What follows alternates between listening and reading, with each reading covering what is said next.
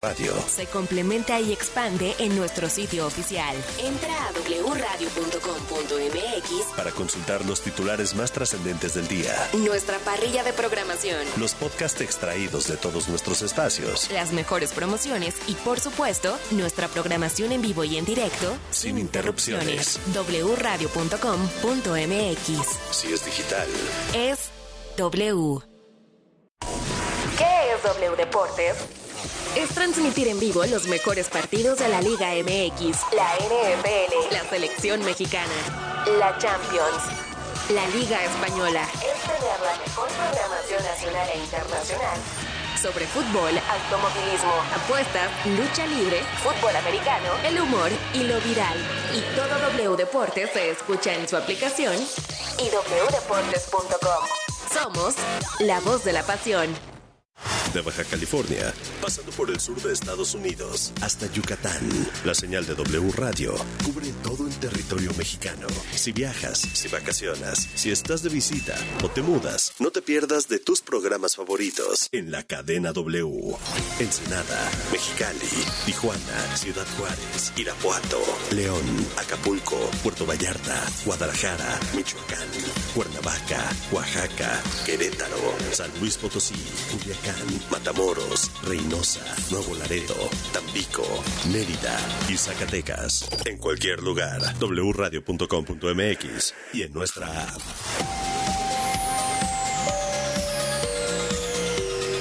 Cadena W. W Radio. La información en W. Soy Carlos Loret de Mola. Quiero invitarles a escuchar Así las cosas.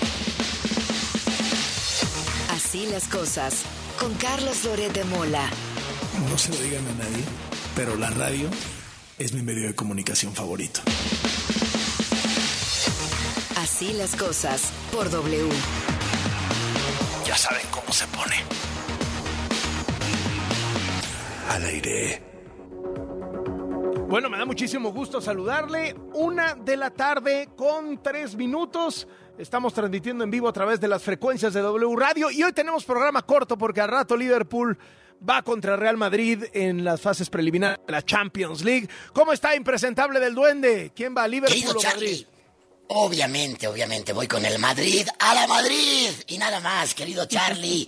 Yo sé que tú tienes el corazón dividido, aunque últimamente te has cargado con el Liverpool. Está bien. Es correcto. Saludo a mi querida Areli Paz también y a todo el auditorio. ¿Qué pasó, Areli Paz? ¿Cómo estás? Hola, Carlos. Duende de aquí hasta las 2 de la tarde, porque obviamente va a ganar el Real Madrid. Eso, ah. eso, Areli Paz, eso. Programa corto, mañana estaremos eh, totalmente de vuelta de una a 3 de la tarde, así que no tenemos tiempo que perder. Vamos de una vez a nuestros cinco temas de sobremesa, las cinco cosas que nos parecen las más importantes del día. Uno. Bueno, salió ayer por la tarde el reporte de la Auditoría Superior de la Federación. Detectó, nada más durante el año 2021, irregularidades por 64.835 millones de pesos, o sea, casi 65 mil millones de pesos. Y esto salpica algunas de las obras emblemáticas de López Obrador, como el tren Maya, por ejemplo. El auditor David Colmenares, que no es un auditor duro, ¿eh? no es un auditor rudo. No, no, no, comparado con el anterior, no, hombre, este es un bombón. Pues ya presentó los informes individuales de 2021 y de toda esta lana, de estos más de 64 mil millones, se ha recuperado 3 mil millones, o sea, menos del 5%. Imagínense lo que estamos hablando. Se han presentado 34 denuncias y parte de estas denuncias tienen que ver con el mayor escándalo de corrupción de este gobierno. Y usted me dirá, Pío, no. La Casa Gris, no. Bartlett, no. No, no, no. Eh, el mayor escándalo de corrupción del sexenio es eh, la refinería. No. El tren. No. Es Segalmex. Y creo, genuinamente creo, que a pesar de que en los medios de comunicación, pues en donde se dicen las cosas, como, como es este, ¿no? Porque pues ya sabe que hay, hay muchos que, que nada más están como viendo por otro lado, ¿no? Pero en los medios de comunicación donde se dicen las cosas, Creo que nos ha faltado eficacia para comunicar la gravedad del escándalo de corrupción de Segalmex, lo que antes era con Azupo, porque es el doble de la estafa maestra. Sí, sí, sí. ¿Se acuerdan la estafa maestra de Peña Nieto? Lo de Segalmex de López Obrador es el doble de fraude. Un fraude sotototototote. Y como que mi impresión es que la gente no lo tiene en la cabeza.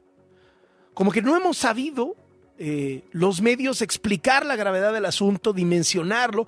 Yo pienso que si alguien le- les pregunta, oye, este, ¿quién, ¿qué te viene a la mente si piensas en escándalos de corrupción de, de López?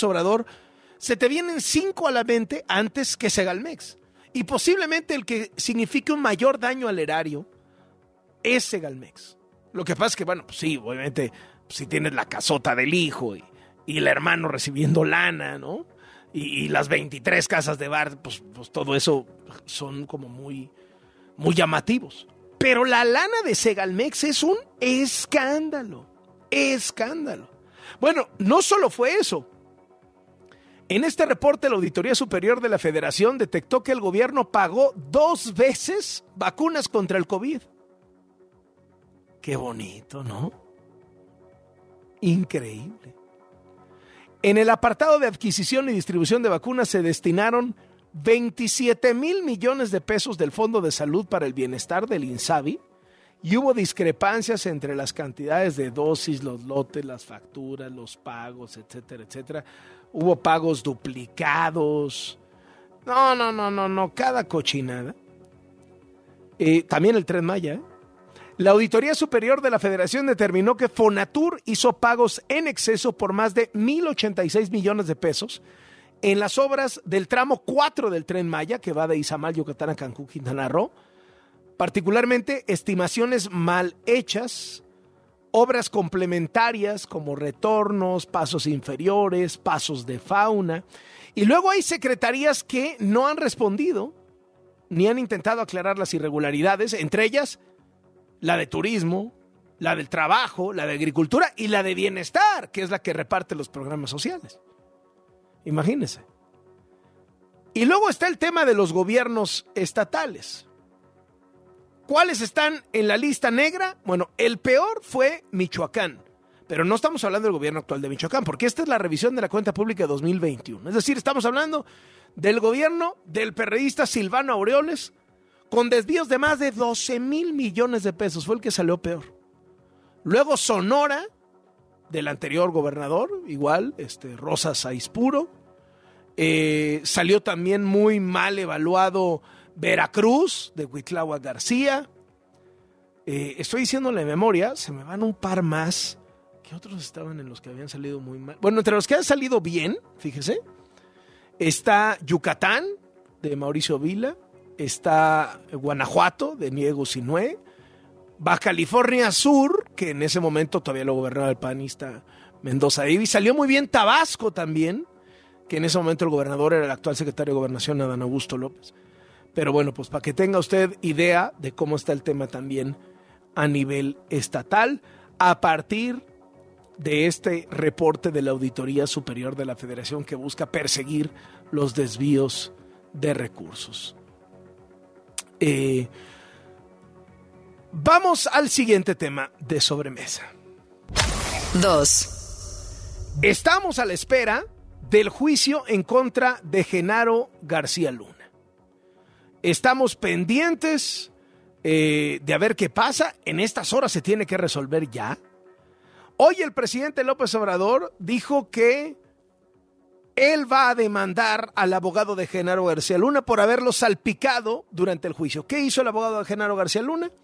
Pues recordó que en el juicio del Chapo Guzmán se había dicho que el rey Zambada tenía testimonio de haberle dado millones de dólares a varios expresidentes y al actual presidente, o sea, a López Obrador también, como a Peña Nieto, como a Calderón. Y eso enojó mucho al presidente López Obrador. Escucha lo que dice.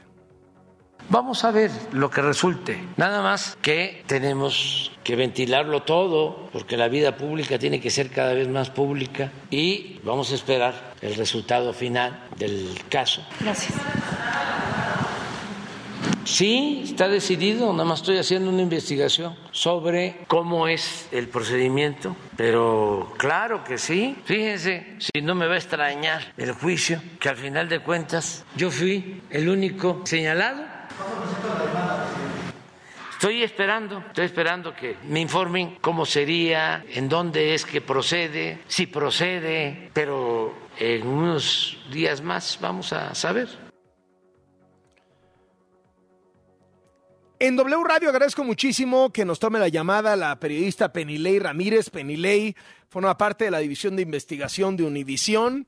Hizo un libro en torno a los negocios de Genaro García Luna y ha seguido de cerca este juicio. Penilei, qué gusto saludarte. ¿Cómo estás? Muy buenas tardes. Hola, muy buenas tardes. Saludos para ti, saludos para toda la audiencia. Perdón si estoy un poco ronca, es del frío y las desmañanadas afuera de la corte. Ni me lo puedo imaginar. Ansiosa, aburrida, expectante, ¿quieres que suceda ya? Me imagino que esta es la parte peor, ¿no? Como, siempre como reportero, hacer guardia y esperar a que termine una reunión o a que haya un fallo es aburridísimo. Llevan cuatro días esperando, ¿no? Sí, de hecho ahora pronto voy a tener que subir porque justamente en este momento García Luna y su familia acaban de entrar a la corte. Acabamos de recibir una nueva nota del jurado. Están pidiendo más información sobre el testimonio del rey Zambada, al que te referías ahora con lo de López Obrador, y pidieron información sobre eh, eh, una incautación de 5 toneladas de cocaína en un submarino en 2008. Esto nos da a pensar que los jurados ya estarían en la revisión del primer cargo y por, por las instrucciones que les dio el jurado nos haría pensar que ya están mm. casi al final de su labor. Pero bueno, todo son especulaciones, como dices, han sido muchas horas de estar esperando. Llegué yo hoy a las 3 de la mañana al juzgado, afuera de la corte. Eh, hay colegas que han estado aquí desde medianoche. Y, y, son muchas horas de ir y venir. Los jurados mandan notas al juez pidiendo más documentos o pidiendo, haciéndole preguntas al juez. Y esa es la única ventana que tenemos para, para especular un poco sobre qué tema están deliberando, cuál de los cargos. Pero bueno, puede ser en cualquier momento, mientras más tiempo pase. Por supuesto, es una buena noticia para la defensa, porque eso quiere decir que no todos los jurados están de acuerdo.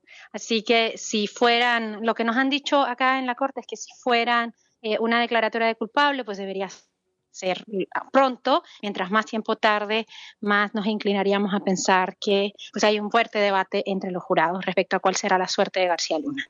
Hay, hay, digamos, un punto intermedio, Penilei, entre declararlo totalmente culpable y totalmente inocente. O sea, lo pueden declarar culpable de algo, inocente de algo, etcétera. ¿Y qué pasaría en ese caso desde tu punto de vista? Sí, hay varios, varios, eh, digamos, eh, perdón que ahora estoy pensando en inglés, eh, hay varios, varias posibles salidas a este juicio. En, el, en, la, en, la, en la, o sea, el, el, jurado no va a decidir si él era corrupto o no era corrupto. El jurado tiene que decidir sobre cosas muy específicas. Y son cinco cargos. El primer cargo es que él participó en una empresa criminal contigua, es decir, que durante más de 10 años él estuvo trabajando al menos con cinco personas para ayudar al cártel de Sinaloa a traficar la droga. El día que presentaron los argumentos de cierre, la fiscal presentó una tabla muy grande con exfuncionarios todos, la mayoría de la Policía Federal, de los que se habló en el juicio. Y lo que les dijo a los jurados, ustedes elijan cinco de estos, los que más les gusten porque son muchos, y con cinco ya tienen para declarar que él eh, estuvo participando en esta empresa criminal. Y para probar que fue continua, presentaron distintos counts, se llaman en inglés distintos eventos, que fueron distintos eh, momentos en que se incautó droga y hubo testimonios en el juicio que hablaban de la posible participación de García Luna respecto a esos. Ese es el cargo más difícil, es el primer cargo y es el que en el que creemos que está en este momento el, el jurado. Después de eso hay tres cargos más que son conspiración para traficar cocaína en distintos momentos. El primero es una, un cargamento que llegó en 2002 a Estados Unidos, el último fue en 2009. Y ellos van a decidir, no van a decidir sobre cosas en general, sobre si él era buena o mala persona o mal, sobre si tuvo responsabilidad en estos hechos muy concretos. Eh, el último cargo que es, digamos, el más sencillo para el jurado de decidir, es si él mintió en su eh, solicitud de residencia en 2010, eh, de ciudadanía en 2019. García Luna, que ya era residente en Estados Unidos, pidió la ciudadanía. Y ahí una de las preguntas del cuestionario es si él había cometido alguna vez un crimen y no lo había reportado. De manera que si lo declaran culpable de alguno de los primeros cuatro cargos, tendrían que declararlo culpable también de este quinto, porque pues, habría cometido un delito y no lo reportó. Entonces, los escenarios son que lo declaren culpable de todos los cargos, que lo declaren culpable al menos de dos cargos, es decir, uno de los cuatro primeros más el de mentir. Y el quinto. El quinto es como el automático, ¿no? Si caen los primeros, Exacto. alguno de los primeros cuatro. Si caen uno de los primeros cuatro, caería también el quinto, o que lo declaren no culpable a todos. Y lo último es que, y esto es un asunto importante, cómo funciona la justicia estadounidense, los 12 jurados tienen que estar de acuerdo, tiene que ser una decisión unánime. Entonces, si uno de los jurados no está de acuerdo, eh, eso se considera un mistrial en Estados Unidos. Entonces significa que el juicio, digamos, se cancela y tendrían que volver a hacer un nuevo juicio con otro jurado y con de nuevo volver a hacer todo otra vez. Entonces, los tres escenarios ahora es culpable de todo, culpable de alguno o algunos de los cargos, no culpable de ningún cargo o no se puede tomar una decisión, el jurado no se pone de acuerdo y en algún tiempo habrá que volver a empezar. Penilei, eh, ¿Qué cargos sentiste más robustos contra García Luna? ¿Qué cargos sentiste más débiles? Y en ese sentido, tú como conocedora de este tema, tú que has investigado a García Luna, etcétera, ¿cómo viste a la fiscalía y cómo viste a la defensa? ¿Quién estuvo más fuerte? ¿Quién estuvo más débil? ¿Qué tal el papel que desempeñaron? ¿Tu percepción? Bueno, como tú dijiste en la presentación, yo escribí un libro sobre García Luna. Yo trabajé muchos años en Univisión. Ya no trabajo ahí, ahora dirijo la unidad investigativa de una organización acá en Nueva York que se llama Futuro Media. Y los últimos meses he trabajado en un podcast sobre García Luna y sobre este juicio que se llama USA versus García Luna junto con otra eh, colega y conductora María Hinojosa. Y lo que hemos hecho en este podcast es justamente ir a fondo de cada uno de los cargos y explicarlos. Eh, por lo tanto, ya estoy bastante familiarizada desde antes de que empezara el juicio con estos cargos. Me parece que eh, le pusieron mucha atención al primer cargo. La mayoría de las cosas que vimos durante el juicio eran para responder al primer cargo, porque es el más complejo. Digamos un poco que como si, que si la fiscalía gana ese, es fácil que gane los otros. Entonces, eh, Mira, a mí me parece que lo que es más interesante de cómo ha sido la estrategia de ambas partes, que creo que además ambas partes lo han hecho muy bien, tanto la fiscalía como la defensa, es que la defensa ha ido, ha insistido mucho en esta idea que creo que ha calado mucho en la prensa también, de que no hay evidencias, ¿no? No hay evidencias, no hay evidencias, no hay evidencias, porque no hemos visto una foto de García Luna recibiendo el dinero, como las que tú publicaste de políticos recibiendo dinero. Em, tampoco hemos visto un video de gente con fajos de billetes, como la hemos visto en otros casos en México. No hemos visto nada de eso. Entonces, no hemos oído la voz de García Luna negociando. Entonces, eh, la defensa ha insistido mucho en esa sería evidencia real y no la tenemos. Y lo que ha dicho el, perdón, eso lo ha dicho la defensa, y lo que ha dicho la fiscalía es, ok, no tenemos nada de eso porque García Luna fue muy hábil para cubrir sus rastros todos los años en que estuvo en el poder, pero lo que sí tenemos es una multitud de testigos, una multiplicidad de, 27 testigos, que algunos de ellos no se conocen, otros de ellos se odian, otros de ellos no se han visto en más de 15 años y vienen por separado, sin saber ninguno lo que va a decir el otro, a hablar sobre los mismos eventos y a contar los mismos detalles sobre las mismas cosas. Eso es cierto, es cierto que muchos de los testimonios han coincidido, la, la defensa, por supuesto, ha recalcado en las cosas en que no han coincidido, la fiscalía recalca en las que sí han coincidido, pero lo que es un hecho es que sí hemos oído distintas versiones muy similares sobre los mismos eventos contada por gente que pues definitivamente no se conoce, como un policía de la DEA y un narcotraficante o dos narcotraficantes que eran rivales y que por tanto parece poco probable que se hayan puesto de acuerdo. Entonces la fuerza de la fiscalía está en esta repetición, ¿no? En el hecho de que tienes muchas voces contando lo mismo y la fuerza de la defensa es que bueno, tendrás todo eso, pero ¿dónde está la foto? ¿Dónde está la grabación? De manera que es muy incierto. Eh, para el podcast que estamos haciendo, nosotros estamos publicando un, episodio cada semana y para el de esta semana, el que sale este viernes, mm. hemos hecho como una mini encuesta con los reporteros que estamos aquí y, todos piensan cosas distintas, ¿eh? todos piensan que está muy difícil, ah. que culpable, que no culpable. O sea, es, es un caso en el que no se ve tan claro justamente porque no tienes una prueba irrefutable, lo que en Estados Unidos le llamarían un smoking gun, de la foto de él recibiendo Sí. el dinero. Qué interesante, qué interesante. Ahora, una última pregunta, Penile Ramírez. Eh, ¿Está a juicio también Estados Unidos? Porque tú, lo- tú y yo lo hemos platicado en varias entrevistas. García Luna era el Golden Boy de los Estados Unidos. Eh, tenía picaporte en la CIA, en la DEA, en el FBI. Era el niño consentido, era el contacto, el amigo, el hombre de confianza. Era nuestro Our Man en México, ¿no? ¿Qué, qué- nuestro hombre en. México. ¿Qué, qué, qué, qué- ¿Cómo queda Estados Unidos con este juicio? Ese es un ángulo que a mí como periodista me fascina de este caso, eh, eh, Carlos. Y por eso fue que cuando yo empecé a trabajar en este nuevo trabajo en junio del año pasado y lo hablé con María Hinojosa, que es ahora mi jefa, eh, decidimos hacer el podcast justamente para ponerle atención a ese ángulo, a decir, bueno, ¿y Estados Unidos qué pintan esta historia? Y por eso hicimos el, ahora lo estamos haciendo ya en español y en inglés, pero empezamos haciéndolo solo en inglés, para decirle a la audiencia, porque a ti estadounidense, a ti que pagas impuestos Porque este juicio, Unidos, o sea, yo no lo he visto en ninguna primera plana de ningún periódico, ¿no? Exacto, y incluso aquí en, en- en el, en, el, eh, pues en la sala de prensa hay algunos reporteros, hay un reportero de Vice, hay un reportero de The Intercept, ha estado acá un reportero de Wall Street Journal y de New York Times, pero no, no, no está destacado en, en, en sus medios, no está destacado en ninguna parte aquí y sigue apareciendo la, la prensa estadounidense, a excepción de bueno el trabajo que estamos haciendo nosotros y tal, lo está destacando como un juicio de política mexicana. Yo creo que esto es mucho más, justo por los motivos que tú mencionabas. García Luna gozó de la plena confianza de la DEA, de la CIA, del FBI durante muchos años y le dieron información sensible, le dieron muchísimo dinero de la iniciativa Mérida y ahora eso no ha estado prácticamente en este juicio. Estados Unidos ha sido muy hábil en hacer como que este es un problema de hoy los corruptos mexicanos, lo cual es cierto también. Pero ¿qué tal la responsabilidad de la DEA particularmente en haber confiado en este tipo? Y sabemos, justamente la semana, el viernes pasado nosotros publicamos eh, una entrevista que yo hice con un exfuncionario mexicano que él me dijo que él escuchó grabaciones de García Luna en oficinas de la DEA, que no se hicieron con autorización de un juez, por tanto no se podían presentar en este caso, pero que la DEA sabía, supo desde mucho tiempo y no pasó nada, siguieron confiando en él. De manera que yo creo que nos toca a nosotros la otra vez los periodistas hacer ese trabajo porque por supuesto que la fiscalía no va a poner a la DEA en juicio, no lo hizo y bueno, ahora solo falta, ya me tengo que ir porque afuera porque ya están en la corte y Dale. no sabemos ahora qué es lo siguiente que una última rapidísima, Penilei. Eh, López Obrador dice, "Bueno, ahora resulta que el más, salpica- el más salpicado fui yo. ¿Qué piensas de eso? ¿Crees que hay Pues materia como bueno. para que después le puedan rascar a López Obrador? Pues mira, lo que hablaron de López Obrador fue una cosa muy concreta.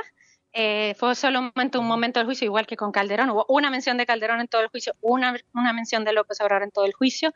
De Calderón, el fiscal Edgar Beitia dijo, bueno, yo supe que en una reunión Calderón y García Luna habían dicho que la línea para el trabajo era a favor del Chapo. Sobre López Obrador lo que dijo, en efecto, el abogado García Luna fue que eh, Zambada en una de sus reuniones con los fiscales les había dicho que él entregó 7 millones de dólares para campañas políticas en México y que eran para López Obrador.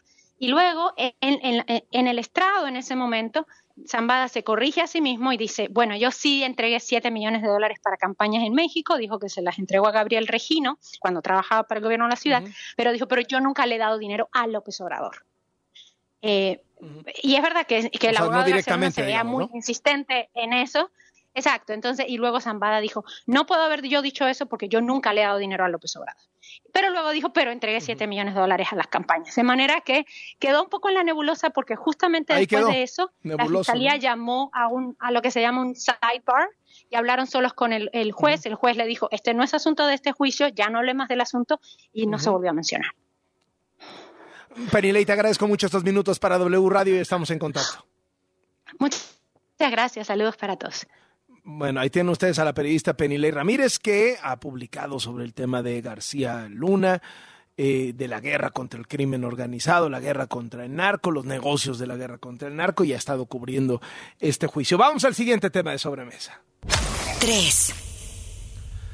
Oiga, se dio el reporte del Consejo Ciudadano para la Seguridad Pública y Justicia Penal sobre cuáles son las 50 ciudades más violentas del mundo. Ahí le va este dato que es escalofriante. De las 10 ciudades más violentas del mundo, países que no están en guerra, de las 10 ciudades más violentas del mundo, 9 son mexicanas. Colima, Zamora, Ciudad Obregón, Zacatecas, Tijuana, Celaya, Uruapan, Ciudad Juárez y Acapulco.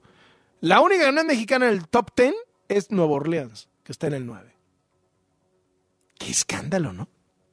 Nueve de las diez ciudades más violentas del mundo son mexicanas. Por sexto año consecutivo, una ciudad mexicana está en primer lugar. Esta vez fue Colima. Hoy se dio el reporte de seguridad mensual. La secretaria Rosa Isela Rodríguez aseguró que los delitos del fuero federal bajaron 33% en enero, que 16% abajo el homicidio doloso, que Estado de México, Guanajuato, Baja California, Chihuahua, Jalisco y Guerrero tienen el 46% de los asesinatos, que el feminicidio ha disminuido 28%. Mire, llevan varias semanas diciendo que todo va bien, que todo va bien, que todo va bien, pero se les estrella horrible la realidad en la cara. Horrible, horrible, horrible, horrible. Por cierto, López Obrador pues anda en pelearse con quienes van a ir a la manifestación al Zócalo este domingo 26 de febrero para protestar contra el deseo obradorista de acabar con el INE. Dice López Obrador que es un pretexto, que todo es contra él, que cómo creen que su plan B destruye al INE y que, que el domingo los que van allá en el fondo quieren que regrese el régimen anterior. Ayer Lorenzo Córdoba, el presidente del INE, dijo que si se aprueba el plan B, va a despertar el México bronco y violento. López Obrador rechazó este señalamiento. No hay ningún problema porque el pueblo es muy responsable. Siguiente de sobremesa. 4. Hay temor de que el presidente de Rusia, Vladimir Putin, lance una ofensiva todavía más violenta contra Ucrania al cumplirse el año de la invasión este 24 de febrero es decir, el viernes sobre todo, después del anuncio de Putin de que suspendería la participación de Rusia en el nuevo tratado de desarme nuclear que firmó con Estados Unidos. Mientras Putin asegura que su país es invencible en el campo de batalla, pero no lo dejan de vencer. Mientras Putin dice que no se van a dejar, de no se van a dejar amedrentar por la ayuda que han mandado Europa y Estados Unidos a Ucrania, Hoy Putin criticó al grupo de los siete, de las siete economías más robustas del mundo, ya que dijo que le han metido 60 mil millones de dólares a los países más pobres, pero 150 mil millones de dólares a la guerra en Ucrania. Así que dijo, todo eso de combatir la pobreza es palabrería. Enfatizó que Occidente ha comenzado una guerra y que Estados Unidos es el país que tiene más bases militares distribuidas en todo el mundo por lo que intenta instaurar un nuevo sistema de seguridad que va contra Rusia. Presidente Joe Biden, que ayer tuvo visita sorpresa a Kiev, la capital ucraniana, está ahora en Polonia, al ladito de Ucrania. Dijo que hace un año algunos apostaban por la rápida caída de Ucrania y que hoy, hoy él puede confirmar que Kiev está más que nunca de pie y fortalecida. Y recordó que si atacan a un miembro de la OTAN, es como si los atacaran a todos. Biden enfatizó que Putin pensó que el mundo iba a dejar sola a Ucrania y se equivocó. Dijo que el ansia cobarde por la tierra que tiene Putin fracasará. Último de sobremesa. 5. Programa corto que tenemos hoy en los deportes, mi querido Beto Lati, porque al rato hay que ver al Real Madrid con Liverpool y escucharlo aquí en W Radio. Y precisamente por eso, querido Carlos, buenas tardes, un placer saludarte. Tenemos en la información de entrada la Champions, Liverpool-Madrid. La final fue apenas en el pasado mes de junio, primeros días de junio, cierre de mayo. Sin embargo, Liverpool tiene cuatro cambios en relación con aquel partido en el que perdió frente al Madrid. Y los merengues, tres cambios. Es decir, podemos decir que sí repiten muchos jugadores, 15 de 22. Los merengues mandan a la cancha tres delanteros. Fíjate que normalmente Carleto Ancelotti, el entrenador merengue, suele colocar en partidos de alta tensión y exigencia a cuatro mediocampistas. Sin embargo, en esta ocasión se va por tres. No está Tony Cross como titular, aunque la sorpresa, Carlos, ¿te acuerdas que ayer te decía Cross no está disponible? Pues hoy viajó a Liverpool porque mostró hoy en las últimas pruebas que se iba recuperando a buena velocidad, así que viajó, va como reserva, pero el Madrid tiene medio a Modric, a Camavinga y a Valverde, al ataque a Vinicius, Benzema y Rodrigo, de parte del conjunto Red, en el ataque Mozala, acompañado de Núñez, el uruguayo, y de Cody Gakpo, este neerlandés, tuvo un gran mundial con Países Bajos en Qatar 2022, medio campo con Henderson, Fabiño y Baxetich, así que eh, el partido para este día, Virgil van Dijk sí alcanzó a recuperarse, sí está el capitán, el defensa, el imponente Van Dijk atrás con el conjunto red. Del otro lado, Eintracht frente a Napoli. El Chucky Lozano inicia. Ha ido alternando titularidad con el equipo que es con eh, tremenda diferencia líder en la Serie A. En el calcio, el Napoli va camino a coronarse, algo que no logra desde tiempos de Maradona a fines de los 80. La tripleta de ataque con el nigeriano Víctor Osimen y con el eh, georgiano que tenido un gran año, Gmisha Varatashgelia, aparecen juntos en el ataque. Hay que aprenderse el nombre de este porque es complicado. Varatashgelia es un jugadorazo este georgiano. Es la tripleta de ataque del Napoli para este partido. Carlos, buenas noticias en Sevilla. Eh, al fin hoy Tecatito Corona aparece en el entrenamiento, lo reciben los compañeros con la clásica pamba, pasando por un túnel con abrazos y al final da estas palabras el Tecatito Corona regresando. Hay que recordar que tuvo fractura en el pasado mes de agosto de Tibi Peroné. ¿Te acuerdas que en noviembre decían de México es que si quisiera el Mundial haría lo posible para forzar? En octubre ya lo querían poner a entrenar, luego tuvo una recaída. Esto lleva su tiempo y los médicos saben de medicina, los entrenadores de fútbol. Y el Tata se indignaba, decía, si él quisiera al Mundial haría algo más. Pues no podía hacer algo más. No jugar antes de marzo. El Tata lo quería tener en el Mundial en noviembre. Escuchamos al Tecatito las palabras que da sus compañeros informalmente al regresar en el Sevilla. Estoy muy contento de estar aquí otra vez con ustedes, en el campo. Y créanme lo que sí, estoy muy feliz. Y, agradecerles por todo este tiempo, cómo me trataron, cómo hicieron que, que esto fuera más fácil.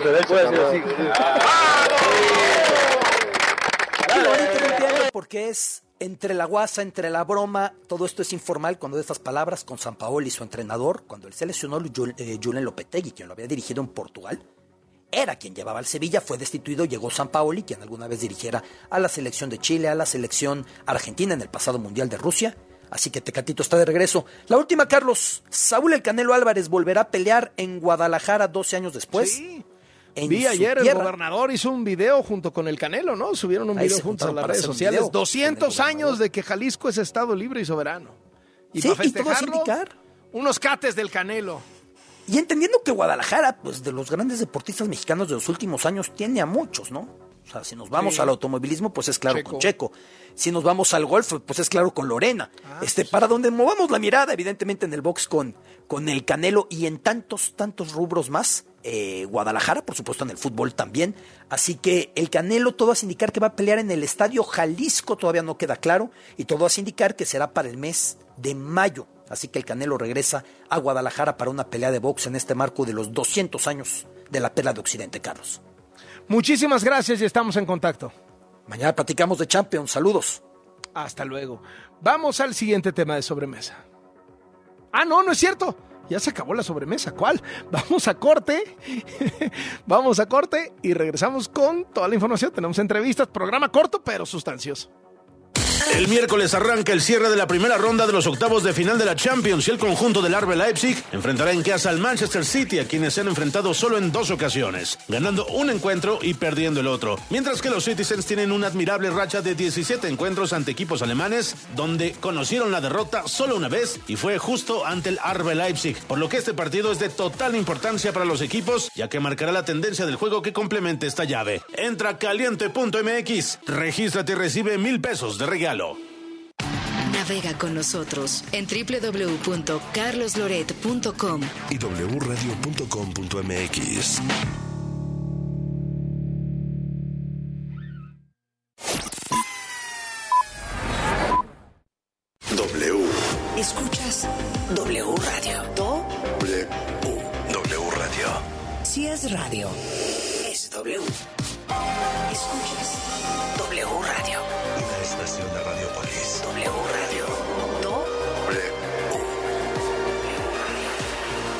radio. es W. En Chedragui por ti cuesta menos la cuaresma. 20% de descuento en todo el departamento de pescados y mariscos. Este 21 y 22 de febrero. Casa y estilo. Descubre nuestras colecciones en exclusiva y haz de tu hogar un palacio. Obtén hasta 30% de descuento y hasta 15 mensualidades sin intereses. Febrero 17 a marzo 12 de 2023. Soy totalmente palacio. Consulta términos en elpalaciodehierro.com. En Soriana encuentras la mayor calidad. Aprovecha que el pollo entero fresco está a 38.90 el kilo y milanesa de cerdo fresca a 98 pesos el kilo y carne molida de res 80-20 a solo 84.90 el kilo. Soriana, la de todos los mexicanos. A febrero 22, aplican restricciones. Ven a Electra y enamórate a primera vista del colchón Restonic Matrimonial Hunter con 45% de descuento. Llévatelo a solo 3,499 pesos de contado. Vigencia hasta el 6 de marzo. Restonic, el colchón de tus sueños. Por ti cuesta menos este martes y miércoles de Chedragui. Manzana Golden Chica en bolsa 24.90 kilo. Papaya Maradol 16.90 kilo. Y zanahoria 6.90 kilo. Este 21 y 22 de febrero. Chedragui cuesta menos. W Radio presenta La Champions. Este martes nos espera un partidazo. El Liverpool recibe al Real Madrid. Salah, Benzema. La toca el Madrid, balón para Asensio, la pone Asensio, el remate que puede llegar, Karim. El mejor fútbol se escucha por W Radio, estés donde estés. En wradio.com.mx y nuestra app.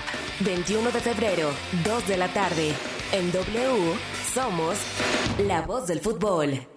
¿Por qué es valioso tramitar tu INE si cumpliste 18 años?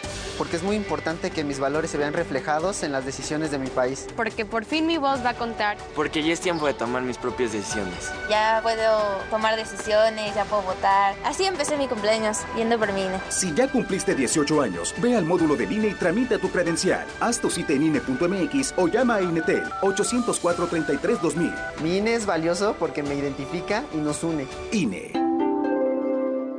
La Cámara de Diputados convoca al proceso de elección de las y los ciudadanos interesados en ocupar cuatro cargos en el Consejo General del Instituto Nacional Electoral para el periodo de 2023 a 2032. El plazo para presentar documentación es hasta el 23 de febrero de 2023 en el micrositio www.convocatoriaine2023.diputados.gov.mx. Sí, sí. Cámara de Diputados. Legislatura de la Paridad, la Inclusión y la Diversidad.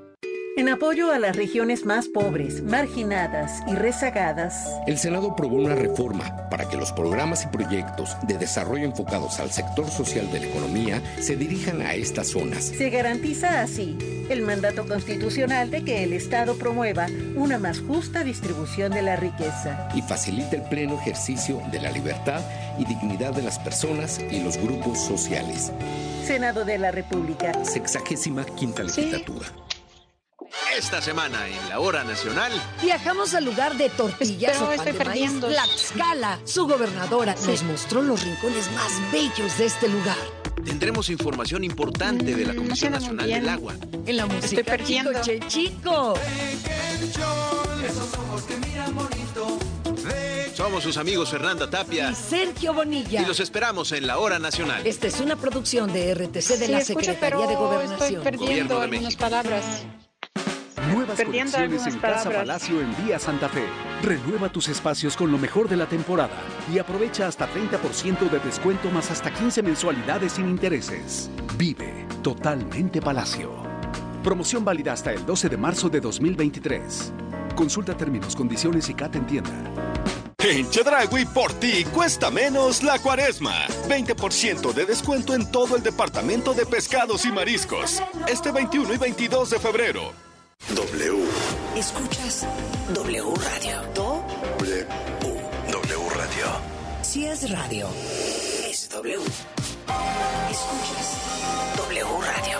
Una estación de Radiopolis. W Radio. Do Si es radio. es W. Síguenos en Facebook. Loret Carlos, W Radio MX. Así las cosas.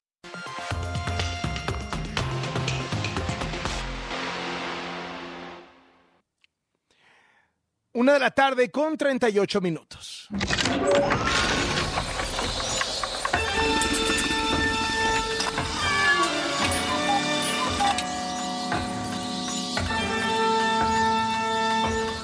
Llegó el duende. Aquí seguimos, querido Charlie, con toda la información que nos escriban en las redes sociales con el hashtag Así las cosas. Con Loreta, hermano, tenemos programa corto, así que te cuento.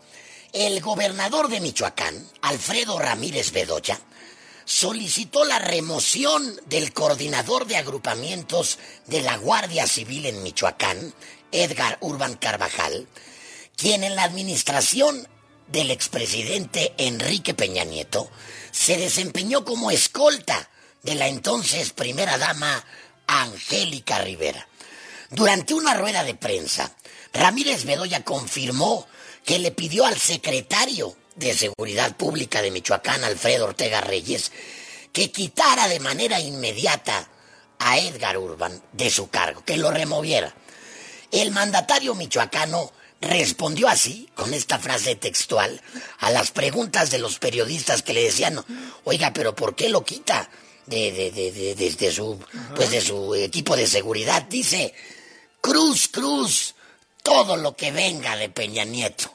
Fueron las declaraciones del gobernador morenista de Michoacán, Alfredo, Alfredo Ramírez Bedoya. Mira, las razones exactas, precisas, Charlie, de por qué decidió removerlo, pues todavía no se dan a conocer, pero se dice, se dice por ahí que este personaje, pues, es acusado de tener todavía nexos con el PRI, de mantener una cercanía total con los priistas en Michoacán, ex escolta de Angélica Rivera. Entonces Ramírez Bedoya dice, mejor lo hacemos a un lado, no nos vaya a ensuciar. Sobre todo ya ves que ahorita está con la bandera de la lucha contra la corrupción y la impunidad en el Estado, pues bueno, pide que remuevan a esta persona y aplica la de Cruz Cruz, todo lo que venga de Enrique Peña Nieto. Es lo que te tengo el día de hoy, mi chavo. ¡De regreso a las cloacas! ¡Regresaré! Así las cosas. Tenemos en la línea a la embajadora de Ucrania en México, Oksana Dramaretska. Embajadora, ¿cómo está? Muy buenas tardes. Buenas tardes, buenas tardes. Gracias por, por invitación a esta entrevista. El viernes se cumple un año de la invasión que sufrieron en Ucrania. ¿Cómo siente las cosas en este momento? ¿Teme que venga una ofensiva brutal de Putin? Y que pueda ser exitosa a pesar pues de la presencia de Biden ayer en Kiev de manera sorpresiva, de los cientos de millones de dólares en ayuda y en armamento que ha recibido Ucrania por parte de Europa y Estados Unidos? Pienso que puede ser ofensiva, pero no pienso que puede ser brutal, como ha mencionado usted. Sí, habiendo perdido ya estratégicamente, los ocupantes rusos todavía sí tienen suficientes recursos para llevar a cabo ofensivas tácticas. Cerca de 326 eh, mil de ellos luchan actualmente en Ucrania y 150 mil efectivos más están en preparaciones. Se están concentrando para acciones ofensivas, eh, sí, a gran escala puede ser. Eh, quiero mencionar que la línea de frente activa con el agresor ruso constituye 1.500 kilómetros, mientras que la línea de frente general para los defensores ucranianos es de 3.786 kilómetros. Entonces podemos imaginar el nivel de escala, la escala de invasión. Eh, desde su punto de vista, ¿cuáles son los grandes peligros que pueden venir para Ucrania a partir de este aniversario? Los grandes peligros siempre tenemos enfrente de nosotros. Es el ejército ruso que ha ocupado nuestros territorios. Pero estamos convenientes de nuestro ejército va, va a derrotar esto supuestamente segundo ejército del mundo. ¿Cómo está la situación para los civiles en Ucrania? Tanto en la parte de Kiev, que, pues de, de, pronto parecía ya eh, calmada y en eso empezaron en octubre los misiles sobre la capital, como las zonas, eh, digamos, donde se están peleando centímetro a centímetro las poblaciones. Sí, exactamente. La población civil sufre más claramente, pues eh, sabe que desde el inicio de esta guerra 13 millones de personas tenían que eh, salir de sus hogares. Casi mitad de esta gente está fuera de Ucrania. Y la gente que está en Ucrania vive cada día sufre de bombas y cohetes que lanchan rusos, pues eh, esto es una táctica de país terrorista, están luchando contra, contra civiles, en efecto. Pues eh, ya desde octubre de este año han lanzado 15 ataques aéreos y 17 con drones contra la estructura energética de Ucrania, esto durante el invierno. 50% de todo el sistema energético de Ucrania está destruida. Claro que es una situación muy, muy difícil. Eh, ¿Qué necesitan del mundo y qué les ha parecido hasta ahora la actitud del gobierno mexicano en torno a esta guerra? Bien, quiero mencionar que esta guerra, como usted ha mencionado, no empezó en 24 de febrero del eh, año pasado. Esta guerra empezó en 2014 con uh, intención de ocupación, ocupación, ilegal de Crimea y parte de Donbass, de Donetsk y Lugansk. Entonces, desde este tiempo, la postura del gobierno mexicano fue, bastante, mexicano fue bastante contundente. Eh, la delegación de México votó por todas las resoluciones más importantes eh, de, eh, de, Ucrania en la ONU.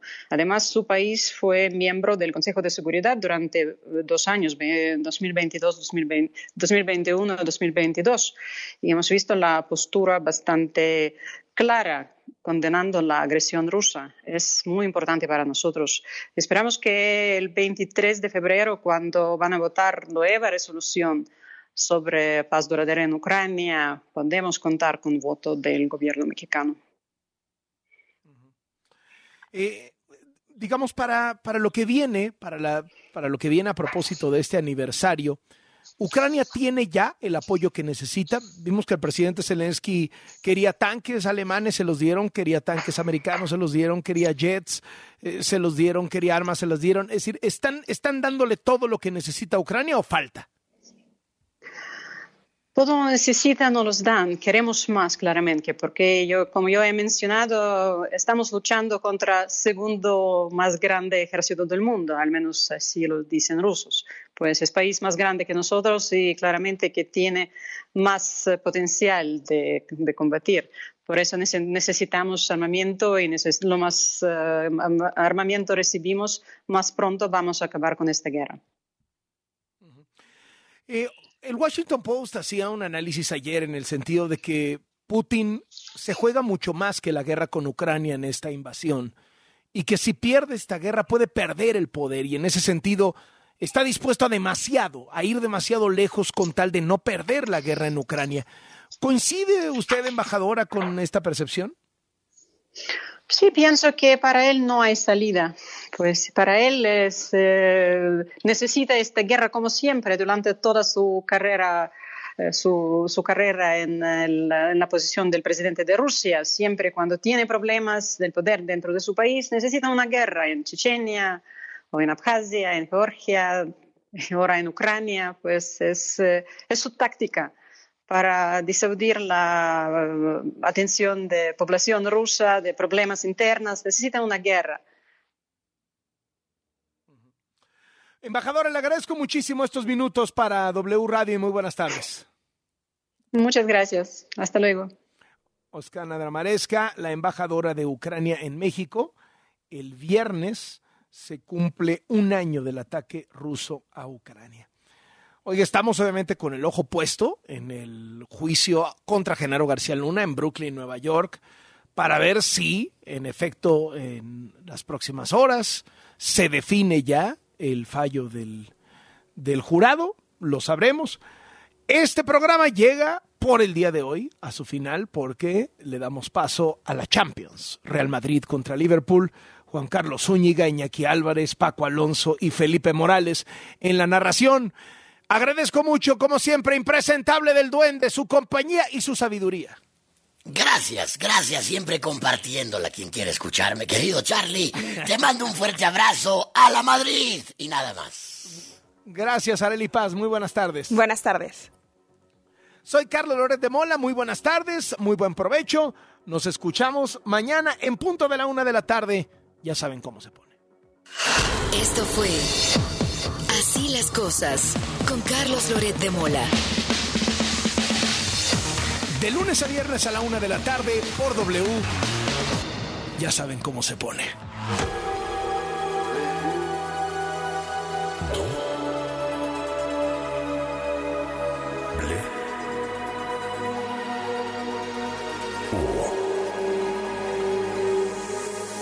W Radio 96.9. Lalpan 3000, Colonia Espartaco, Coyoacán. Ciudad de México. W Deportes presenta la Champions. Este martes nos espera un partidazo. El Liverpool recibe al Real Madrid. Salah, Benzema. La toca el Madrid, balón para Asensio, la pone Asensio, remate que puede llegar Karim. El mejor fútbol se escucha en W Deportes, estés donde estés. En wdeportes.com y nuestra app. Somos la voz del fútbol.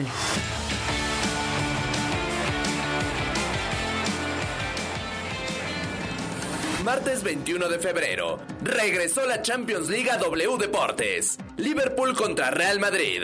Duelazo en los octavos de final que tiene pinta de final adelantada. Dos de los equipos más ganadores en la historia de la competición se enfrentan en la ida de los octavos de final. Los Reds llegan con un presente complicado en la Premier League, por lo que la Liga de Campeones es el único trofeo que les resta en la temporada. Por su parte, los merengues, como vigentes campeones, querrán seguir avanzando con la ilusión del bicampeonato, ya también con la liga algo alejada de sus posibilidades.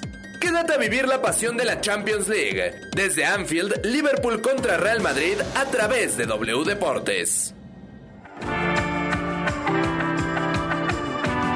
Hola, hola, hola, ¿cómo están? ¿Cómo les va? Qué gusto saludarles, saludarlas. Buenas tardes y bienvenidos a este duelo de ida de los octavos de final entre el Real Madrid y el Liverpool, Liverpool, Real Madrid. Desde Anfield se lo llevamos para W Radio y W Deportes en toda la República Mexicana. Quédese con nosotros, vamos a una pausa. Regresamos ya con las alineaciones del partido y el himno de la UEFA Champions League. La Champions. El mejor fútbol se escucha en W Deportes, estés donde estés. W. Escuchas W Radio. Do W. Si es radio, es W. Escuchas W Radio. Una estación de Radiopolis. W Radio. Do Si es radio. Es W. Por ti cuesta menos este martes y miércoles de Chedragui. Manzana Golden Chica en bolsa 24.90 kilo y papaya Maradol 16.90 kilo. Este 21 y 22 de febrero. 1, 2, 3, probando. ¿Te gustaría vivir la experiencia del primer taller de radio de W Radio? Tu tarjeta W Radio te invita. Aprende cómo producir y musicalizar, escribir un spot o ser una voz de doblaje con los profesionales más divertidos y creativos de la radio en México. Para estar ahí, inscríbete ahora en wradio.com.mx. Utiliza tu tarjeta W Radio y si eres de los clientes que más compras realice, ganarás un pase doble para el taller de radio de W Radio. No esperes más y sé parte de esta experiencia. Si aún no tienes tu tarjeta W Radio, solicítala ahora en banorte.com. Aplican restricciones, sujeto a aprobación de crédito, sujeto a disponibilidad. Consulta términos, condiciones, comisiones, requisitos de la contratación y detalles de la promoción en wradio.com.mx. Asiste a Residuos Expo, el evento líder especializado en la gestión de residuos. 7, 8 y 9 de marzo en Centro City Banamex, Ciudad de México. El punto de encuentro de la industria que presenta la innovación, tecnologías, maquinaria, soluciones y conferencias para el correcto manejo de los residuos. Regístrate en línea para asistir sin costo en www.residuosexpo.com. Teniendo en cuenta la difícil situación que estamos pasando, le sugerimos pensar en cosas bonitas, la bondad, la verdad, la justicia y sobre todo en la ayuda a los demás, por lo que les recomendamos volver a ver la serie Mi vida es lucha, sobre la vida de Víctor González, Doctor Simi, nominado al Premio Nobel de la Paz 2022, que pueden ver en redes poniendo la frase Mi vida es lucha. Nuevas colecciones en Casa Palacio Antara. Renueva tus espacios con lo mejor de la temporada y aprovecha hasta 30% de descuento más hasta 15 mensualidades sin intereses. Vive totalmente Palacio. Promoción válida hasta el 12 de marzo de 2023. Consulta términos, condiciones y CAT en tienda. Llegan los 5 días más baratos del mes de Atlas del Descanso y pa' que te enamores, 50% de descuento más 15% adicional. Y solo estos días te damos 5% adicional en Springer, Silly y Restonic. Box gratis, contamos con sistema de apartado. Compra hoy y recíbelo mañana. Válido el 22 de febrero. Aplican restricciones. Descansa en Por ti cuesta menos este martes y miércoles Echedragui. Manzana Golden Chica en bolsa 24.90 kilo. Papaya Maradol 16.90 kilo. Y zanahoria 6.90 kilo. Este 21 y 22 de febrero. cuesta menos.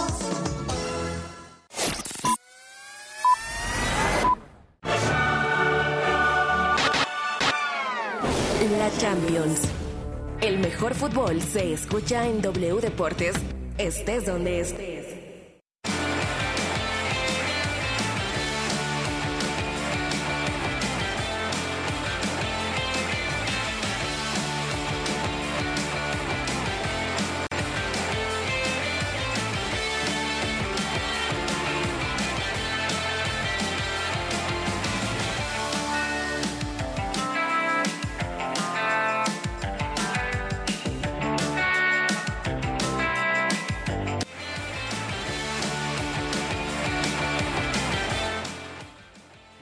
Señoras y señores, para llevarles el duelo de octavos de final de ida de la UEFA Champions League. Ya están eh, en el túnel que los llevará hasta uno de los estadios más emblemáticos de Europa, que es Anfield, y en donde, por supuesto, vendrá la entonación del himno de la UEFA Champions League. Antes de eso, le vamos a presentar las alineaciones del partido, mi querido Iñaki Álvarez, que presenta el Liverpool de Jürgen Klopp el día de hoy. El Liverpool sale en la puerta con el arquero brasileño Alison Becker, Alexander Arnold, Joe Gómez, Bill Jim Van Dyke y Andy Robertson, el escocés. Son la línea de cuatro que pone en defensa.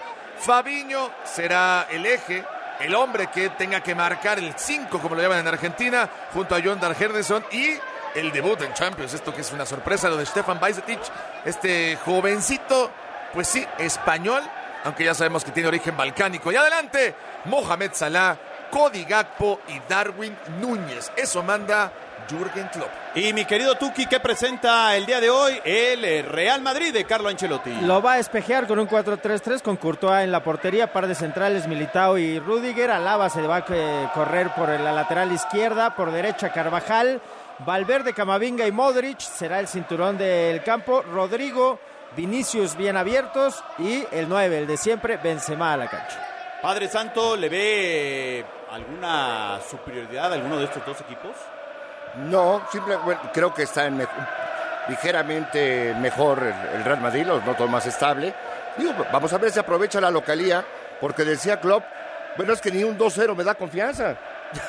bueno, para ya, jugar ya, la vuelta en el ya para declarar eso, perdóname, pero Es fuerte, es No. declaración. Ya, ya, ya escucha usted de fondo el ambiente, lo que le espera al Real Madrid, ¿no? Insisto, a ver, si hay jugadores de mucha experiencia, empezando por el capitán, eh, Karim Benzema, que es el elemento que va al frente junto con el capitán. eh, Y en ese momento ya vienen las dos escuadras al eh, terreno de juego para ojalá brindarnos un gran partido de fútbol. El Liverpool que estará enfrentando al eh, conjunto del Real Madrid son los octavos de final de ida de la UEFA Champions League y se lo vamos a relatar a través de la señal de W Radio y W Deportes también.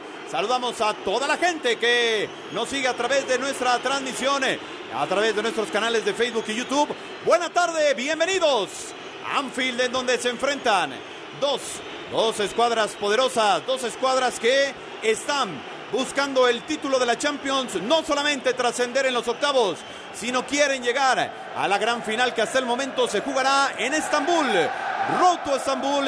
Escuche usted el ambiente, la presión que ejerce también la afición del cuadro de Liverpool para este espectacular partido. Y a continuación vendrá uno de los himnos más emblemáticos y espectaculares de toda competencia que es el himno de la UEFA Champions League.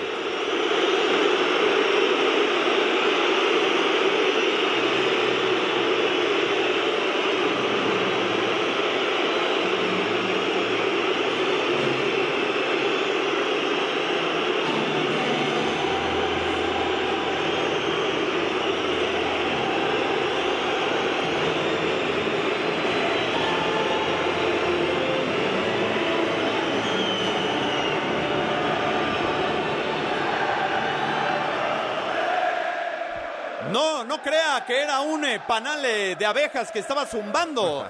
Eran los aficionados del eh, conjunto de Liverpool. Padre Santo, ¿cómo le estás? Les saludo con mucho gusto. Buena tarde. Gracias, Juan Carlos. Un placer saludarte a ti, a Iñaki, a Felipao y a todos los que nos siguen en esta transmisión. A disfrutar el partido, padre. Iñaki Álvarez, ¿cómo estás? Qué gusto saludarte. Buenas tardes. Igualmente, un gusto saludarlos. Un precioso detalle del Liverpool de la clase. Kenny Dalglish, el, bueno, mítico exfutbolista eh, inglés, llevando un ramo de flores a donde está la tribuna del Madrid. A Dalglish le tocó enfrentar al que hoy lamentablemente falleció y pasó a ser una leyenda más del madridismo como es Amancio Amaro. Y de ahí que Dalglish haya salido un- con un ramo de flores, Claro. llevarlo a la zona donde está la afición del Madrid y depositarlo frente a ellos. Un Qué gesto detalle, ¿no? precioso del Liverpool el día de hoy. ¿Cómo estás, mi querido Tuki? Qué gusto saludarte. Todo listo aquí en Anfield para que arranque el partido. Abrazos, saludos, quédense, se lo van a imaginar, se van a divertir, que se comuniquen con nosotros también, desde donde están. Tenemos eh, el WhatsApp al Sí, 55